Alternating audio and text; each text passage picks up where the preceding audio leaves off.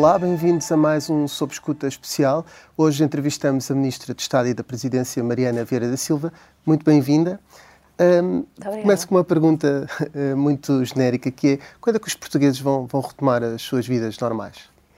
Eu julgo que não é, não é justo para ninguém podermos dizer ou introduzir um calendário sobre normalidade.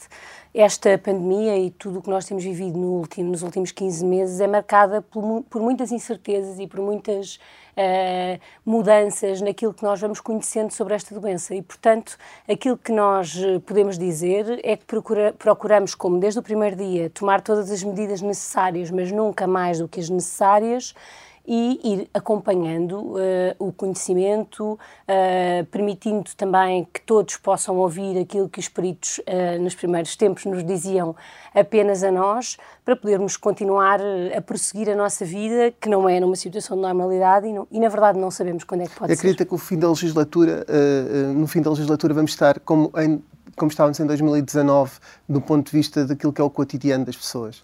Não, pois, a nível não, económico é outra não, questão. Não me arrisco dizer, não, não me arrisco dizer e, e, e, penso muitas vezes uh, nesse dia em que será possível, como todas as pessoas, mas a verdade é que ninguém sabe, portanto, estarmos aqui a criar expectativas como muitos de nós tivemos uh, no início deste ano, quando começou a vacinação, que rapidamente sairíamos da situação em que vivemos, não sabemos dizer, não sabemos dizer que variantes vão aparecer, não sabemos dizer a efetiva capacidade de resposta das vacinas face a variantes que ainda não conhecemos e, portanto, temos que ir gerindo. Eu gostava muito, provavelmente mais do que ninguém, de dizer outra coisa, mas a verdade é que não sabemos. É muito imprevisível. Há aqui um, um aspecto mais concreto e esta semana foi bastante polémico e, e, até tem sido a própria Ministra da Presidência que tem estado, no, no fundo, no olho do furacão por ter dito isto.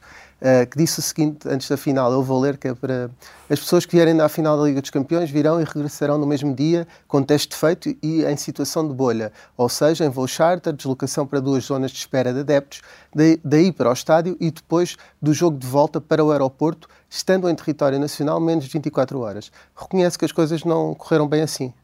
Reconheço, mas queria dizer uma coisa antes. A vez em que expliquei isso, ainda não tinham sido retomados os voos turísticos. E é evidente, como aliás no último briefing em que voltei a falar disso antes da final da Liga dos Campeões, que quando isso acontece, todo o acordo que tinha sido feito passa a ser muito mais difícil, porque qualquer pessoa passa a poder voar para o Porto e eh, muitas pessoas sem bilhete, mas obviamente vestindo as camisolas dos seus clubes e dando uma imagem uh, de, que estavam, de que estavam cá para a Liga dos Campeões. Portanto, primeiro lugar, essas frases foram ditas num contexto em que não havia voos uh, sem ser essenciais de ingleses para o Porto. Uh, depois a situação mudou, talvez uh, pudéssemos ter sido mais claros quanto a essa mudança de situação, porque ela, objetivamente, para toda a gente, passou a ser uma situação diferente e, obviamente, que reconheço que nem tudo correu bem, acima de tudo, não, nem tudo correu como nós dissemos que ia correr. Outra coisa diferente é se na avaliação, no cômodo geral, fazemos, apesar de tudo, uma avaliação de que não foi, uh, não, não correu mal, uh, como faz a polícia ou a Direção-Geral de Saúde. Agora, que não correu como uh, o governo disse, e no caso eu disse que ia correr, isso é evidente. Mas, por exemplo, as declarações que fez sobre a bolha, estas que nós estávamos aqui a citar, são de 13 de maio. No dia 11 já havia indicações, já havia notícias, pelo menos, eh, sobre a reentrada de Portugal, essa possibilidade estava aberta na, na lista dos países dos destinos verdes do Reino Unido. Portanto, o corredor aéreo entre os dois países abriu dia 17 de maio, portanto, quatro dias depois das suas uhum. declarações, um, e, e, a, a final realizou-se 12 dias depois disto tudo. Certo. Porque é que nesse período de tempo não houve essa adaptação do plano uh, e, e, uma clarificação das suas declarações iniciais. Eu, no, eu no, no briefing, imediatamente antes da, da, da final, disse-o. É, é, evidente que tudo agora é diferente porque os voos uh, turísticos, entretanto, abriram. Se me pergunta se devia ter dito com mais detalhe, devia.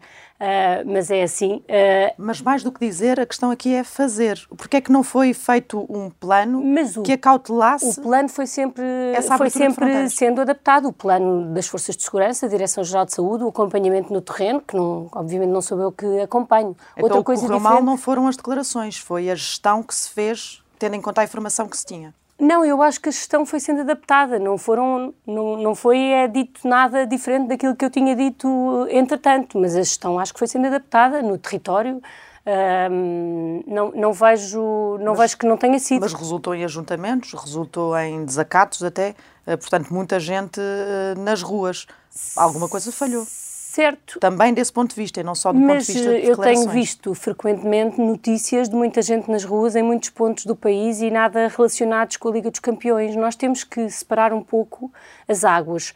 Uh, Cabe-nos a todos combater os ajuntamentos e, obviamente, também ao Governo uh, e a, através das medidas que toma, às forças de segurança, através da sua aplicação.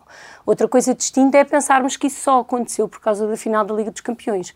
E isso não é verdade. Aliás, nos, próprios, nos mesmos dias, uh, muitos órgãos de comunicação social relatavam ajuntamentos noutros sítios. Mas a, questão aqui é que estes dois eventos, a Liga dos Campeões e também os festejos do Campeonato Nacional de Futebol, eram previsíveis, não é? Havia certo. uma maneira de prever, ao contrário desses ajuntamentos uh, mais espontâneos que existem pelas cidades, como de que está a falar. Uh, no caso de haver Mas as regras dois são as mesmas, nós aplicamos as mesmas regras. Como é que falha mesmo assim a gestão da, da situação? Um, falha porque estamos todos muito saturados e julgo que até há poucos dias vivíamos com uma certa sensação de que daqui só podia melhorar, já não tínhamos nenhum momento em que as coisas pudessem regredir. Um, e, e, isso num contexto em que, repare, já não há nenhuma medida de recolher obrigatório, já não há nenhuma impossibilidade das pessoas. Então, os, os portugueses que estão a falhar pelo cansaço e não o governo na gestão. O, o governo na gestão, eu nunca deixarei de assumir uh, responsabilidades por, uh, por uh, dificuldades de organização, por erros de gestão. Agora, nós não temos mais, já não temos os instrumentos que existiram de controle das pessoas na rua e ainda bem já não estamos em estado de emergência, todos nós somos livres de andar na rua, temos regras para cumprir, mas não, temos, não estamos a falar do mesmo nível de controle. E por isso, sim, quando há abertura de medidas, há maior responsabilidade individual de cada um de nós. É assim uh, e é a única forma de não, não vivermos com medidas tão restritivas durante tanto tempo. E, portanto, Uh, erros na comunicação e numa certa expectativa que foi criada sobre a vinda em bolha, assumo-os totalmente, porque é evidente que a partir do momento em que muda o contexto, e não é só o contexto de estarmos na lista verde do Reino Unido, é também o contexto do levantamento das restrições que havia até há pouco tempo só estavam permitidos voos essenciais, um, e, e a mensagem podia ter sido diferente. Agora, um, do, no que diz respeito às pessoas que estavam no estádio, à forma como vieram e regressaram no próprio dia, aí o cumprimento foi muito uh, elevado. Hoje, hoje há relatos, eh, está a falar nas tais pessoas que 80% da bolha, pelo menos foi cumprido, o Primeiro-Ministro disse isso, 80% dessas pessoas que vinham na bolha, mas hoje há relatos de, de, sindicatos da polícia, elementos da PSP, que são citados pelo Semanário Expresso esta sexta-feira, que dizem que a bolha não funcionou e que era, não era sequer possível controlar os adeptos, porque estavam nas fan zones e depois podiam sair para restaurantes e misturar-se com o resto das pessoas. Um, aqui neste caso, o governo está mal informado ou é a polícia uh, que está a mentir quando faz um relatório e diz que controlou tudo? Não, não, vou, não vou comentar declarações. O que vou dizer é, quando o Primeiro-Ministro deu esses números, explicou claramente o que é que estava a dizer. Explicou quantas pessoas tinham eh, aterrado no próprio dia da final dos, da Liga dos Campeões e deixado uh, o país no mesmo dia, uh, sendo transportadas em transportes coletivos do aeroporto para as zonas, das zonas para o estádio. Eu depois, como é que essas uh, coisas foram organizadas no terreno, não, não, vou, não vou comentar e, e são decisões também uh, que se tomam operacionalmente, reduzindo uh, ao máximo o risco, que é no fundo o objetivo principal. Há aqui uma coisa que é, depois disto tudo, Portugal voltou a ser considerado um destino de risco pelos, pelos britânicos. Um, que tipo de impacto é que estas restrições de voos podem ter para Portugal no turismo? Ainda há pouco estávamos a falar do que era terem vindo as pessoas e dos efeitos que isto tiveram, pode ter em termos sanitários, agora é o contrário, que é, não havendo estes voos, um, que impacto é que isto pode ter? Bom, nós, ainda há poucos dias, todo o discurso público que se fazia era sobre a não existência de nenhuma necessidade de medidas uma vez que as coisas estavam controladas. A verdade é que, mesmo do ponto de vista económico, as baixas incidências são a melhor garantia de que o país tem boas condições económicas. E é por isso que não foi feita nenhuma alteração na matriz de risco para podermos continuar a trabalhar para estar abaixo dos 120 a nível nacional. Uh, Quanto à decisão do Reino Unido, o Sr. Ministro de Estado e dos Negócios Estrangeiros já comentou. No nosso entender, uh, os dados referidos não justificam a decisão tomada. Há, vários, há várias fontes inglesas que até comentam que é por nós termos tanta capacidade de identificar uh, variantes que aqui uh, podemos estar uh, uh, a ser mais. podem estar a ser mais exigentes connosco. Aquilo que nos cabe é continuar a trabalhar no controle da pandemia, sabendo sempre que quem quer fazer uma oposição entre a situação sanitária e a situação económica, quem quer dizer que ou estamos bem na saúde ou estamos bem na economia, na verdade não está a ser justo para o que aconteceu. O que nós vemos é que a economia está sempre melhor quando a pandemia está mais controlada e é isso que temos de continuar a fazer. O Governo foi, na verdade, surpreendido por esta decisão, é isso? Não estavam um, à espera que isto acontecesse nesta altura? Não, porque os números, eh, face àquela, ao, ao, número nacional que normalmente é utilizado, estão ainda abaixo e consideramos que a situação da pandemia tem um nível de controle significativo, acompanhamos todas as variantes, temos medidas diferenciadas para os sítios onde surgem uh, surtos ou crescimentos e, portanto, a nossa expectativa era de, tendo Portugal a situação uh, ainda controlada, uh, podermos continuar. Mas o que é que se pode fazer para contrariar esta instabilidade que existe face ao Reino Unido? Porque numa semana entramos na lista, noutra semana saímos, pelo meio há uh, até possibilidade de queixas de Portugal, porque na verdade foram adeptos ingleses que vieram nessa altura do, do, do, da final da Champions que que criaram aqui alguma, um, enfim, alguma ideia de que pode ter havido aqui excessos um, e ajuntamentos ilegais. Mas a única coisa que podemos fazer é continuar a controlar a pandemia e, naturalmente, como aliás temos feito, manter abertos todos os canais mais técnicos de comunicação com os diferentes países, explicando exatamente qual é a nossa situação, uh, dando informação sobre as variantes que temos e sobre a situação epidemiológica. Não, não podemos fazer nada a não ser manter a pandemia controlada.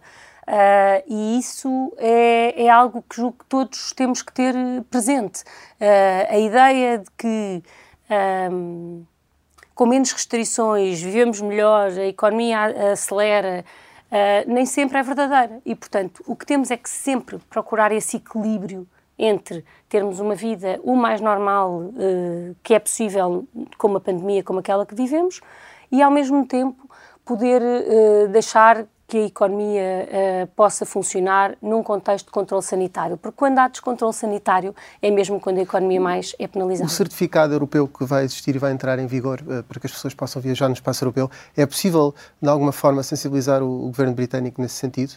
Esse trabalho está a ser feito? Eu julgo que esse, é, esse é, é mesmo um, um, trabalho do Ministério do Ministro dos Negócios Estrangeiros e, portanto, eu não vou aqui estar a, a, fazer comentários. É óbvio que o certificado digital, o certificado verde, é um instrumento muito importante porque nos permite que quem está vacinado, quem está imunizado de alguma maneira, quem tem teste, possa um, viver hum, do ponto de vista das viagens eh, mais, eh, mais livremente e esse é um momento importante não só para o nosso país, para o mundo, para o mundo em geral. Era importante para o Governo que o Reino Unido aderisse uh, ao certificado? É importante que maior, o maior número de países possa aderir a instrumentos como este ou que possam comunicar com este. O Reino Unido, neste caso, é o impacto económico que tem numa, numa altura como o verão em Portugal, eu creio é que seja para, para o turismo. O, o que não podemos é. Uh, associar eventuais crescimentos que temos só aos turistas, porque não existe nenhuma evidência que, por exemplo, a Liga dos Campeões tenha provocado qualquer resultado uh, e, ao mesmo tempo, viver numa espécie de bipolaridade que queremos que venham, mas não queremos que venham. Mas há aqui uma coincidência de, de eventos, não é? Tal como houve no Campeonato Nacional de Futebol. Apesar de, de não haver. Eh, ah, mas a coincidência de eventos é também de uma houve, muito maior houve liberdade. houve peritos, de... aliás, que vieram dizer que, que, houve um crescimento de casos na sequência dos festejos. E, do, certo, do mas a questão é: uh, há inúmeras coisas que mudaram e que podem explicar a variação de casos. E todos nós participamos e somos parte dessa maior mobilidade. Não creio que nenhum de nós, os três, possa dizer que tem uma mobilidade na sua vida exatamente equivalente àquela que tinha há um mês. Não temos. Isso é visível nos números. Nós vemos que, face ao dia em que estivemos mais confinados desde que a pandemia começou, nós temos neste momento 13% de confinamento, ou seja, temos uma situação muito próxima já do normal e isso tem consequências. E é sempre neste equilíbrio de uh, evitarmos ajuntamentos, procurarmos uh, uh, só estar com um número de pessoas reduzido para que possamos continuar sempre a acompanhar a, a, situação daqueles que nos rodeiam. Mas nesse cenário de maior abertura não faz sentido, por exemplo, que as autoridades policiais tenham mais do que um comportamento apenas, apenas pedagógico.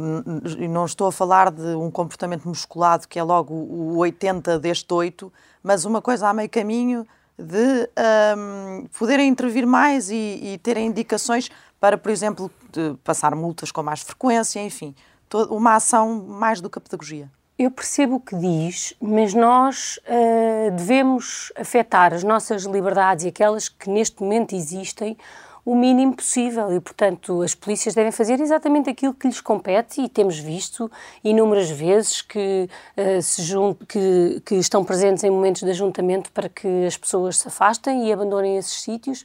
Agora, uh, é, é, sempre um, um, equilíbrio muito difícil e, obviamente, que é tudo muito mais fácil quando as restrições são muitas, porque as pessoas estão genericamente em casa, saem poucas vezes, há muito menos pessoas na rua e é muito mais fácil de controlar isso. E nós, uh, estando neste momento, sendo possível ter este nível, maior nível de abertura, devemos tê-lo e devemos comportar-nos para que ele se possa manter. É evidente, eu percebo que não se possa que se possa dizer, ah, mas nem tudo deve depender do comportamento individual. Mas qual é a alternativa? A alternativa é manter níveis de confinamento muito elevados para sempre. Não, mas as pessoas perceberem que as regras são mesmo para aplicar e se calhar com uma ação uh, das autoridades policiais um bocadinho mais uh, presente, uh, isso não mudaria? não, não, não tenho. Por exemplo, nessa questão que, de que fala de que há muita, muitos ajuntamentos nas cidades que, que acabam por violar as regras que estão e muitos em vigor. são noticiados precisamente pela intervenção que a polícia tem nesses, nesses momentos. Muitos deles são notícia precisamente porque a polícia teve essa intervenção. Só para, para terminar este ponto, ficou um bocadinho a ideia um, e há neste caso, e até atinge o Governo, portanto também uh, acho que seria até do interesse do Governo esclarecer, que às vezes há uma desproporção quando são cidadãos, cidadãos estrangeiros e quando são, um, quando são nacionais. E outra questão que é, um, o Reino Unido abriu o Corredor Verde quando tinha duas equipas e entretanto fechou. Eh, o Governo não tem nenhuma evidência de que não, não tenha sido meramente uma questão técnica e científica o encerramento uh, do, do, corredor para Portugal e, eh, em segundo ponto, segunda pergunta, se há alguma desproporção de quando são estrangeiros e de quando são cidadãos nacionais. Não, julgo que essa evidência não, não existe e, e não creio que nenhum país impeça as pessoas de saírem do seu país uh, com, com essa facilidade, uh, mas, mas também não me cabe a mim fazer qualquer comentário.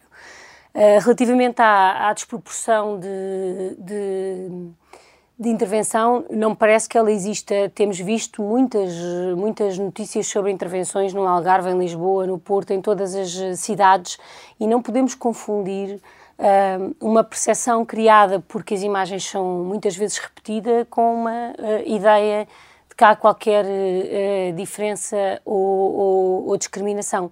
Nós temos as mesmas regras, as mesmas regras são, e aliás foram comunicadas em inglês por SMS a todas as pessoas que estavam naquele momento no Porto e, e elas são cumpridas ou, ou, fazemos com que elas sejam cumpridas exatamente das mesmas maneiras.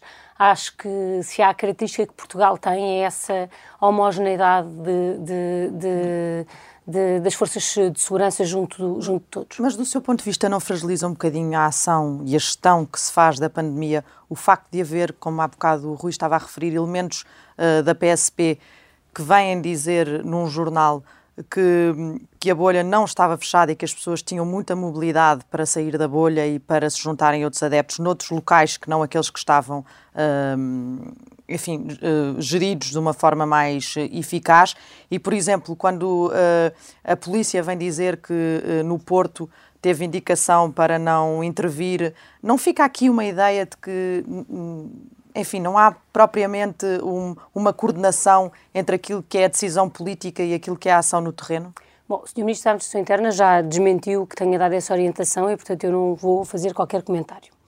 Mas na nós, questão da bolha também quando vamos não, numa na autoestrada da bolha e de, a cumprir, sair pessoas... Quando nós vamos numa autoestrada a cumprir a velocidade limite e passa um carro muito mais rápido, passa um carro claramente fora dos limites de velocidade, o nosso pensamento não deve ser olha, aquela devia ser a velocidade permitida nesta autoestrada, ou não deve ser, se ele pode, eu também posso.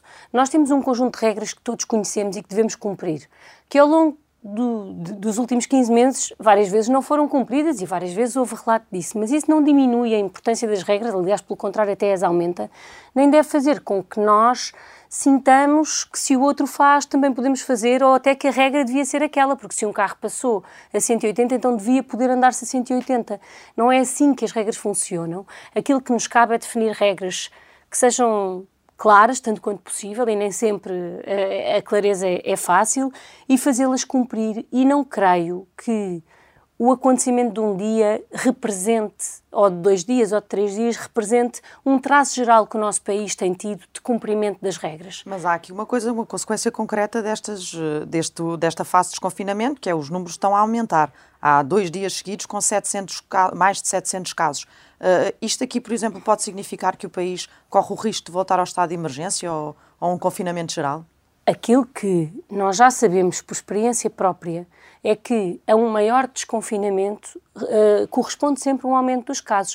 Uh, se olhar para a resolução do Conselho de Ministros que aprovou as medidas de desconfinamento em março, lá está dito, é previsível que venha a crescer o número de casos. O que é que nós precisamos? Ter instrumentos de controle desse crescimento.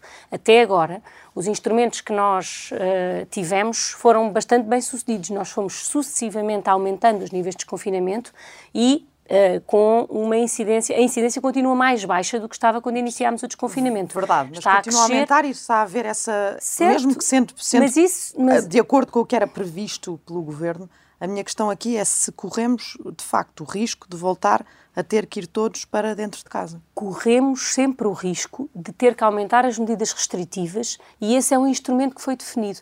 Termos uma bússola para vermos se precisamos ou não de fechar e utilizámo-la e, e, utilizar esse, esse, esse, instrumento sempre que necessário. Mas tem, e o tem governo que seja sido... necessário voltar ao estado de emergência, por Repare, exemplo. nós com as medidas que temos neste momento, já vários conselhos voltaram atrás no desconfinamento e é o que acontecerá sempre que ultrapassarem os limites que estão previstos e, portanto, existe na prática muitos, muitas localidades, muitas cidades, muitas vilas, muitos conselhos que já estão, regrediram. Mas não estão em confinamento geral ou em estado de emergência. Não estão. E a nossa expectativa é que esse controle em números mais baixos da pandemia possa permitir que nunca se volte a essa situação. Tudo isto, claro, obviamente, já transformado pelo número de pessoas que estão vacinadas, que reduz a transmissibilidade e, portanto, nos mantém numa situação de menor risco. não haverá rebuço, para utilizar uma palavra do Primeiro-Ministro, em voltar atrás se a situação se descontrolasse? Obviamente. Pronto.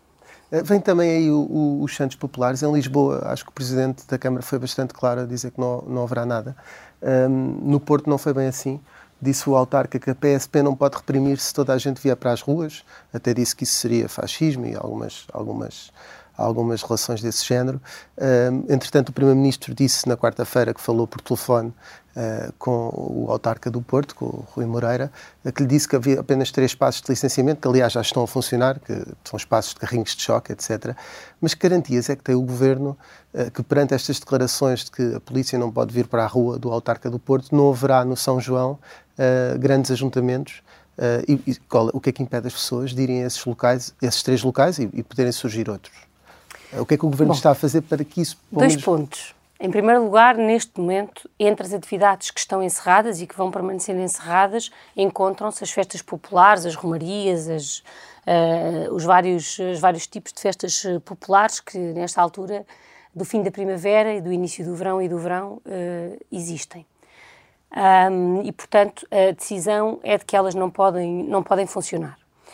Uh, nós precisamos de uh, evitar uma situação de uh, bipolaridade permanente entre, ao mesmo tempo que queremos que a vida volte ao normal, queremos que as regras restritivas, preferencialmente as que se aplicam aos outros, se mantenham, se mantenham uh, fortes. E, portanto, esse equilíbrio é um equilíbrio nas regras, que me parece que existe. Existe, obviamente, a possibilidade de realização de alguns eventos licenciados e autorizados pela DGS ao mesmo tempo que existe uma proibição das festas populares, e agora cabe-nos a todos, cidadãos, forças de segurança, governo, todos, garantir que as regras que definimos são cumpridas. uma situação concreta que, que, daquilo que eu estou a pensar uh, e que pensámos quando estávamos a preparar, que é se vários restaurantes tiveram espaço exterior e no Porto licenciar, porque há esse sinal e, e, e, dentro da lotação, durante aquele período no São João, e isso acontecer em 1500 restaurantes,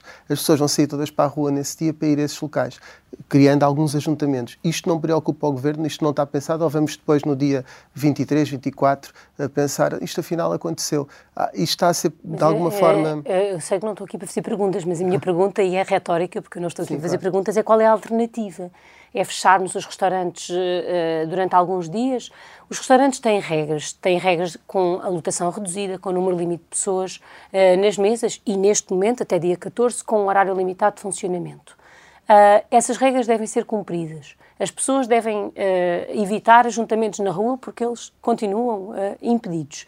E, portanto, aquilo que se espera é que todos possamos perceber que no momento em que os casos estão a crescer, se tivermos atitudes de risco, aumentamos o nosso risco de ficarmos em isolamento profilático, de ficarmos seria... doentes, de ficarmos em casa e da nossa vida deixar A alternativa seria ser... com uma mensagem forte, porque mesmo quando não há regulamentação, quando o Governo faz uma mensagem forte, por exemplo, para a noite de Santo António e para a noite de São João, as pessoas, regra geral, são cumpridoras. A questão é se o Governo está a preparar conheço... alguma campanha de informação específica. Eu não conheço regra mais forte do que dizer, neste momento, as festas populares não são permitidas. Essa é a mensagem forte, com muita clareza, que está publicada na resolução do Conselho de Ministros. Portanto, não, não esperam fazer uma comunicação específica para esses períodos e dizer às pessoas fiquem em casa o máximo possível ou, ou não evitem juntamente? Julgo que a, a comunicação sobre, uh, sobre a impossibilidade de ajuntamentos e sobre uh, os perigos das festas existe, está em curso, não lhe, não lhe sei dizer. Agora, eu não me parece que falte clareza quando a decisão do Governo e é uma decisão difícil, é uma decisão que tem impacto com um setor importante da nossa economia e com a vida de muitas pessoas. Uh, dizer que as festas populares não estão permitidas. Uh, no, há aqui vários casos uh, que vão sempre dar à mesma área. Ultimamente, que foi o caso do cidadão ucraniano que foi uh, agredido no, no, por inspectores do CEF no aeroporto de Lisboa, a requisição do Zemar, o caso das golas antifumo, ajuntamentos na pandemia com festejos do futebol. Uh, são vários os casos que, que, que envolvem o, a administração interna. Concorda com, com António Costa quando ele diz que o, que o ministro Eduardo Cabrita é um excelente ministro? Concordo e, e, devo dizer que, muitas vezes, o facto de uma área governativa estar naquela última linha, na linha de maior presença, não significa que todas as coisas que acontecem possam uh, ser de responsabilidade desse setor. É uma característica dos ministérios que estão no território, que estão no terreno, que estão na última linha da ação, digamos assim, estarem mais sob fogo e sob ataque. Uh, eu uh, julgo que desde 2017, quando o ministro Eduardo Cabrita tomou posse como ministro da Administração Interna na sequência dos incêndios, nós temos assistido a uma capacidade de responder aos múltiplos desafios. Ima Eduardo imaginemos, é uma vítima da área que, imagi que governa, que gera. É a isso? questão não é essa. Nós vivemos num momento em que foi pedido às forças de segurança todo uma, um acompanhamento de uma situação completamente atípica, excepcional, que o país nunca tinha vivido, que é, por exemplo, estar em estado de emergência tantos meses como nós tivemos. E isso é uma situação de emergência ou de linha da frente muito significativa, tão significativa como aquela que aconteceu na saúde. E julgo que devemos ter atenção esse extremo, uh, essa extrema exigência que vivemos nos últimos meses nesta área, na área da saúde, na área social e do acompanhamento de idosos, na área da educação. São uh, momentos de absoluta exceção na vida de todos aqueles que diariamente e, e também desgastam E também desgastam, o Presidente da República disse há dias numa entrevista que, alguns a meio do mandato, os governos costumam fazer remodelações. Um, vê, vê esse caminho a ser feito pelo Governo? Essa é uma pergunta muito simples de responder por qualquer ministro, porque essa é uma função é uma que cabe de Estado, não é? ao Primeiro-Ministro. Está tudo é uma ministra de Estado. É só aqui o Presidente da República, na verdade, a dar um aviso ao Governo. Como é, é que só ao Primeiro-Ministro que cabe toda e qualquer decisão sobre a Constituição dos seus Mas governos. eu pergunto-lhe o que é que acha do Presidente da República fazer este aviso em pleno mandato, em pleno funcionamento do Governo? É uma não, coisa que Não, não me suscita qualquer comentário. Interesse? É normal, este governo, estes governos desde 2015 já tiveram várias remodelações, é uma competência do Primeiro-Ministro e, portanto, é uma pergunta que lhe, que lhe deve ser a ele dirigida. Avancemos aqui para a questão da moção que foi coordenada por si, da moção que António Costa vai levar ao Congresso do Partido Socialista. Um, sei que, que, há de esperar que António Costa fique muitos anos como secretário-geral do Partido Socialista, essa é a resposta que eu espero a esta pergunta, mas. Uh, Admite no futuro poder ser uh, candidato à sucessão de António Costa? Bom, António Costa é o melhor primeiro-ministro que o país podia ter, o melhor secretário-geral que o Partido Socialista uh, podia ter, e eu julgo que o Partido Socialista tem múltiplas uh, soluções para o seu futuro. Não Agora, se neste momento é o momento de todos nós e eu nas minhas responsabilidades dar nas minhas responsabilidades governativas e nas minhas responsabilidades partidárias fazer o melhor que eu posso Mas e que eu sei. o seu papel no governo, na coordenação política do governo, próxima de António Costa, coordenou muitos dos uh, documentos que António Costa, uh, desde a moção de 2015, uh, eh, desde a moção, desde o programa eleitoral de 2015 até agora esta moção, foram vários os momentos em que ele chamou para desempenhar esses trabalhos de preparação de, de, da estratégia. A questão é muito simples, é se coloca nesse lote, e é, o lote é, é, é extenso, é verdade, mas uh, de lote de pessoas que podem suceder à liderança. É uma coisa que. A Rita Tavares fez a minha primeira entrevista quando estava a elaborar o primeiro, o primeiro, o primeiro documento, o primeiro programa de governo de 2015. Perguntou-me se eu estava a pensar em ir ao governo, ir para o governo, na altura rime, e, e isso corresponde a uma certa maneira. Uh, das pessoas estarem na vida. Eu estou sempre muito concentrada naquilo que estou a fazer e, portanto, não faz, uh, quanto a mim, qualquer sentido dizer eu estou nesse grupo ou eu não estou nesse grupo. Acho que isso é uh, uh, demasiado cedo para dizer. O que lhe posso dizer é que não vou mas, dizer nem uma coisa nem a outra. Mas relembrar nesse momento de 2015, então pode acontecer. A vida, a vida acontece muitas vezes por caminhos inesperados. Se me pergunta se o meu uh, perfil, a minha vontade, se eu alguma vez pensei na minha vida, uh, uma coisa dessas, não. Mas não vou estar a dizer nunca na vida, porque acho que na vida política nós devemos saber que esses nunca não são não são sequer sérios, não são realistas e, portanto, cada um faz o seu caminho.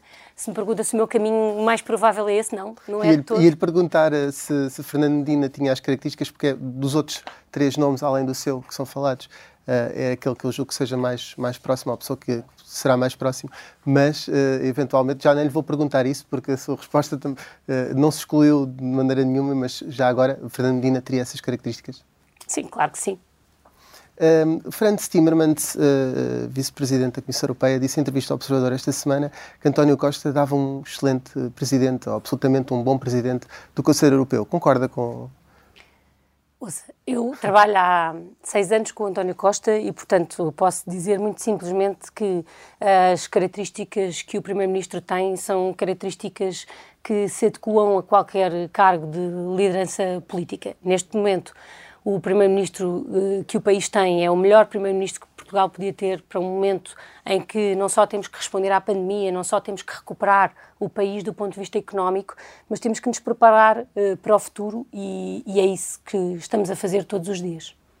Uh, o, o, o, mesmo vice-presidente da Comissão também defendeu de alguma forma o eurodeputado Paulo Rangel que o primeiro-ministro tinha acusado de fazer parte de uma conspiração internacional contra o governo português afinal, eh, na altura, é como acusou a direita, era uma estratégia do Primeiro-Ministro para esconder uma situação eh, pior, como era o caso do Procurador eh, José Guerra, ou havia mesmo uma conspiração internacional contra o governo português?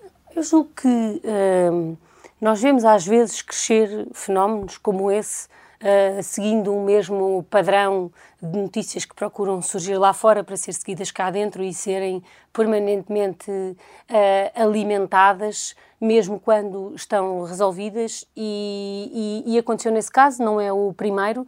Agora, um, a política também se faz desses momentos e desses instrumentos e dessa. Um, conflitualidade e, e essa conspiração é, é, é combate político ou partidário neste caso Acho que faz parte do combate partidário, que se calhar de vez em quando uh, podia não chegar uh, com o tom com que chega aos locais onde chega, mas eu uh, encaro isso como essa parte da vida política que talvez afaste mais gente, afaste mais pessoas, mas que existe. Deixe-nos voltar aqui à moção do PS. Uh, eh, nesse texto que escreveu, uh, diz que o partido se prepara para ficar a, a, gerir a crise. Isto tem um calendário concreto? Há um calendário concreto para isso? Quando é que se prevê que esta crise esteja ultrapassada? Estou a falar da crise económica, evidentemente. Sim. Uh, o que lá está escrito são, na verdade, duas coisas. É essa missão de sair da crise e de recuperar e, de, ao mesmo tempo, preparar o futuro para, as, para preparar o país para as transformações que, inevitavelmente, vão acontecer. Ou seja, a ideia de que não basta sair da crise, não basta uh, como me perguntavam há pouco, dizer qual é o dia em que vamos ter a nossa vida normal, é preciso uh, ter esse dia, é preciso ter fazer uma recuperação da situação económica e social que muitas vezes é mais complexa no pós crise do que propriamente no momento em que estamos a viver as crises e que os instrumentos de apoio existem. Então, nós precisamos de nos preparar para essa redução da pobreza e das desigualdades, para essa resolução de alguns problemas de precariedade habitacional e laboral. Mas, como disse, o objetivo que está lá também plasmado é uh, ajudar o país a sair da crise e não só ajudar, é concretizar esse, esse passo. Acredita que António Costa ficará além de 2023 como Primeiro-Ministro? Repare, um partido político uh, existe e organiza-se e faz programas porque entende que são as soluções que defende que são as melhores para o país. E, portanto, aquilo que nos propomos é fazer esse caminho de recuperação, preparar o país para o futuro. Acreditamos que temos as melhores respostas para sair de crises, como já provámos, para recuperar o país economicamente, como já provámos, e também para preparar o país eh, para o futuro. António Costa fica estamos. para lá 2023? Isso é uma pergunta que só se faz uh, ao próprio. Mas acredita que isso possa acontecer? Porque acredito escreveu uma moção dizendo temos, exatamente acredito isso. Acredito que temos um projeto político preparado que vai além de 2023. Isso. Sim, acredito na, que temos um projeto na, na mesma moção, para fazer isso. na mesma moção que, que, escreveu, diz ainda que o PS rejeita a complacência da direita democrática perante uma agenda antidemocrática e xenófoba. Que complacência é esta? O, onde é que eh, o PS, ou neste caso, onde é que uh, se vê esta complacência? Eu julgo que se vê em muitos momentos de. Hum, Já agora esclareça se é para o PSD, eh, em parte, esta. Não só, mas também. Um, nós, em alguns momentos dos últimos anos, temos ouvido dirigentes nacionais do PSD, por exemplo, uh, relativizar as diferenças uh, do programa do Chega e das afirmações do seu líder dizer que não são assim tão diferentes, relativizar, fazer exercícios de desvalorização, ou dizendo que ele não pensa bem aquilo, ou dizendo que não é exatamente assim, ou dizendo que. desvalorizando. Um, e há coisas em que nós devemos ser radicais e devemos ser radicais na defesa da, da democracia, na defesa dos direitos de todos a viverem livremente. Uh, e quando deixamos passar, quando somos permissivos, quando dizemos não é nada demais, sujeitamos uh, a essa. E é isso que o Rio mistura. tem feito? Uh, tem... Em, em, muitos momentos, sim. É ir ao mel, é questão dos Açores, uh, não é tentar ir, perceber qual é a repare, não é, não é ir, é desvalorizar aquilo que é dito uh, e, e, que se considerou sempre, que o PSD sempre considerou inaceitável. É dizer que não é assim tão diferente, como alguns dirigentes do, P, do PSD dizem, ah, isso não é, não, não é assim tão diferente uh, do que defende o PCP ou do que defende o Bloco de Esquerda ou do que fez o PS quando fez um acordo à esquerda. E é muitíssimo diferente. É muitíssimo diferente porque uh, o PS, neste acordo, sempre fez questão de preservar e de dizer que preservava todos os seus compromissos internacionais, por exemplo, toda a sua, todos os seus, o seu posicionamento face a inúmeros assuntos como a NATO ou outros. E essa separação de águas entre aquilo que é o património de um partido importantíssimo para a nossa democracia e um certo discurso uh, antidemocrático e xenófobo, essa, uh, esse não marcar de fronteiras é Bom, No Acordo dos Açores, eles, o PSD fez questão de colocar lá a questão dos direitos humanos e, e de não permitir alguns desvios. Uh, mas falava de ser radical. Ser radical é defender a legalização do Chega. Um, há figuras do PS, nomeadamente Fernando Medina, que, que já admitiu que essa possa ser uma possibilidade e que possa ser uma discussão que possa ser feita. Concorda com isso, com o processo de legalização? O que concordo é, nós temos uma, uma Constituição que define claramente uh, os princípios pelos quais nós nos devemos reger e ela deve ser respeitada. Isso não é defender a legalização de um partido, é dizer que nós devemos sempre garantir que aquilo que, o, que a nossa Constituição diz sobre essa matéria é, é cumprido. Fora isso, é diferente uh, não fazer um combate político a certas ideias e pactuar com elas ou calarmos perante elas uh, de defender a ligação de um partido. Não escolheria que o Tribunal fala... Constitucional legalizasse o Chega? é uma competência do Tribunal Constitucional, é a Constituição que lhe o atribui e é aquilo que eu espero. Deve ser suscitada essa. Se, deve ser, se alguém considera que a deve suscitar, é como em todas as questões que nós suscitamos no Tribunal Constitucional. Nós, qualquer, um, qualquer instituição capaz de o fazer. E, portanto, a minha questão é: a lei deve ser cumprida, ela é fundamental por maioria da razão. Uh, e esse é o meu posicionamento sobre esta matéria, é que devemos cumprir a lei fundamental. De qualquer forma, aqui fica claro da moção que o PSD está completamente fora da, da, da vossa linha de diálogo uh, e, nomeadamente, na negociação de, de, de grandes documentos estratégicos como o Orçamento do Estado, certo? Não. Aqui fica claro que cabe ao PS, no momento em que nós vivemos, fazer um diálogo permanente com todos os setores que rejeitam essa, essa, essa complacência. E existem eh, muitos setores que o rejeitam. Não um partido. Mas o PSD uh, não rejeita, portanto está fora dessa linha. O PSD está a construir o seu caminho e, portanto, deve continuar a construir o seu caminho, que pode ser o de ser complacente ou pode ser o de não ser. Mas neste momento não é um partido para, para, para o PS Eu julgo que o, o, PS tem sido muito claro sobre uma, Sim, até uma posição de princípio. Mas esta moção vem dizer. Não, não, mas uma posição de princípio. Não, a posição é a de que há um momento limite em que negociarmos com quem uh, defende ou deixa defender certas coisas se torna impossível. Agora, não é que não seja possível negociar tema nenhum. Mas é que a moção depois não diz só isto. Também acrescenta uma coisa que é negociar à esquerda é que é o caminho... Uh, certo. É que é o, o caminho certo para se mudar e essa de estratégia. frase não é nova, é a frase que estava também na moção anterior e é aquilo que o PS defende. E este diálogo neste momento está reduzido ao PCP? Não, não, eu julgo que o diálogo não está reduzido ao PCP. O facto de, no último orçamento, só ter sido possível negociar com o PCP não significa que o PS não esteja disponível para continuar esse diálogo com o Bloco de Esquerda, com o PCP, uh, eh, com o Partido de Animais e Natureza, como tem Mas feito o discurso com os do Bloco é muito mais tenso, é muito mais uh, radical, é muito mais agudo, o que lhe quisermos uh, chamar.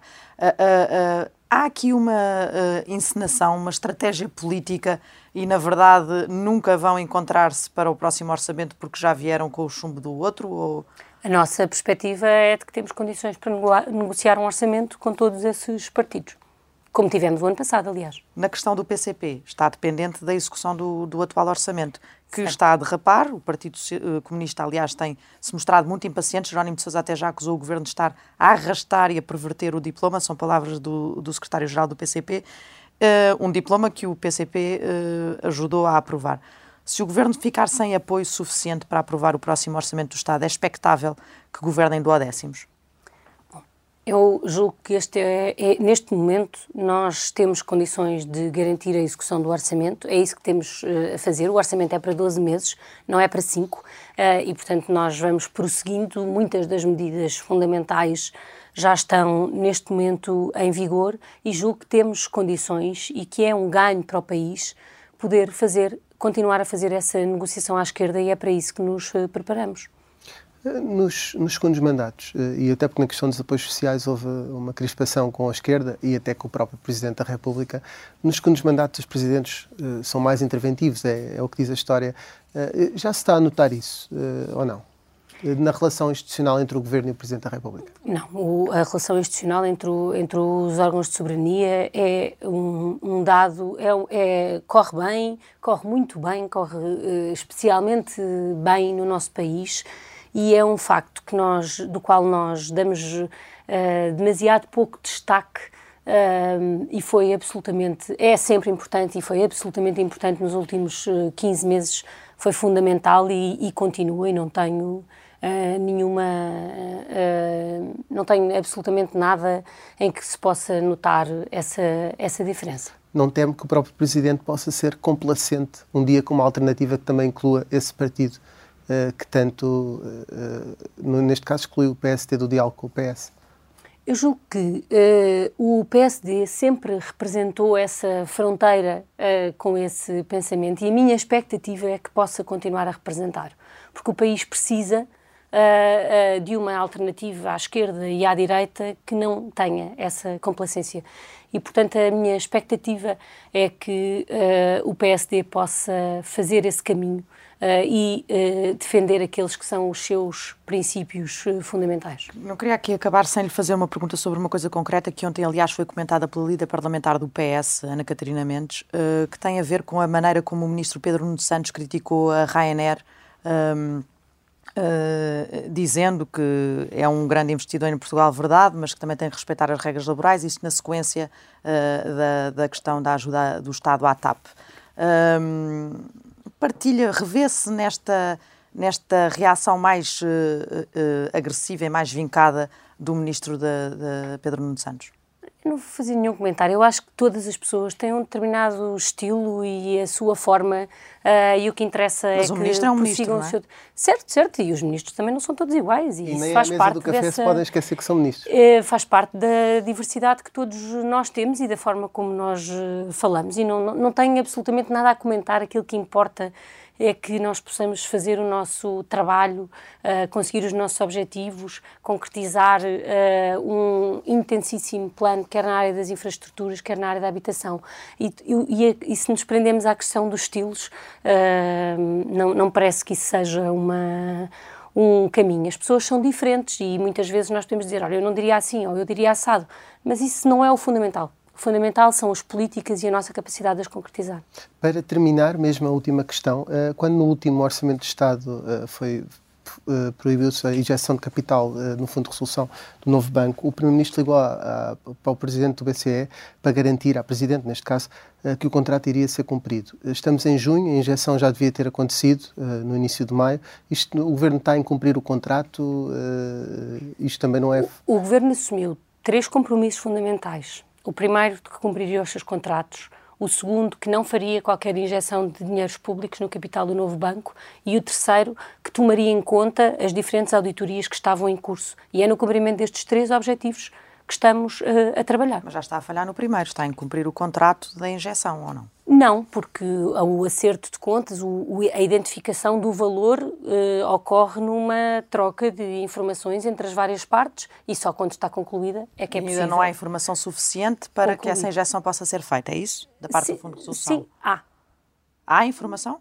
Sim, a informação existe e está dada, e o que está nas notícias hoje. Mas uh, quando é que vai ser feita essa injeção? Quando é que vai ser efetivada? O que cabe ao Governo não é a injeção, é a autorização uh, que o Conselho de Ministros fez na semana passada. Eu, sobre o Fundo de Resolução, não tenho quaisquer condições para, para responder.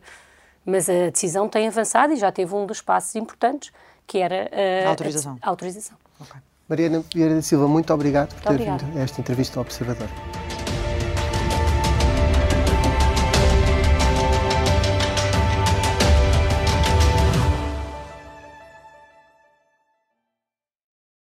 Obrigada por ter ouvido este podcast. Se gostou, pode subscrevê-lo, pode partilhá-lo e também pode ouvir a Rádio Observador online em 98.7 em Lisboa e em 98.4 no Porto.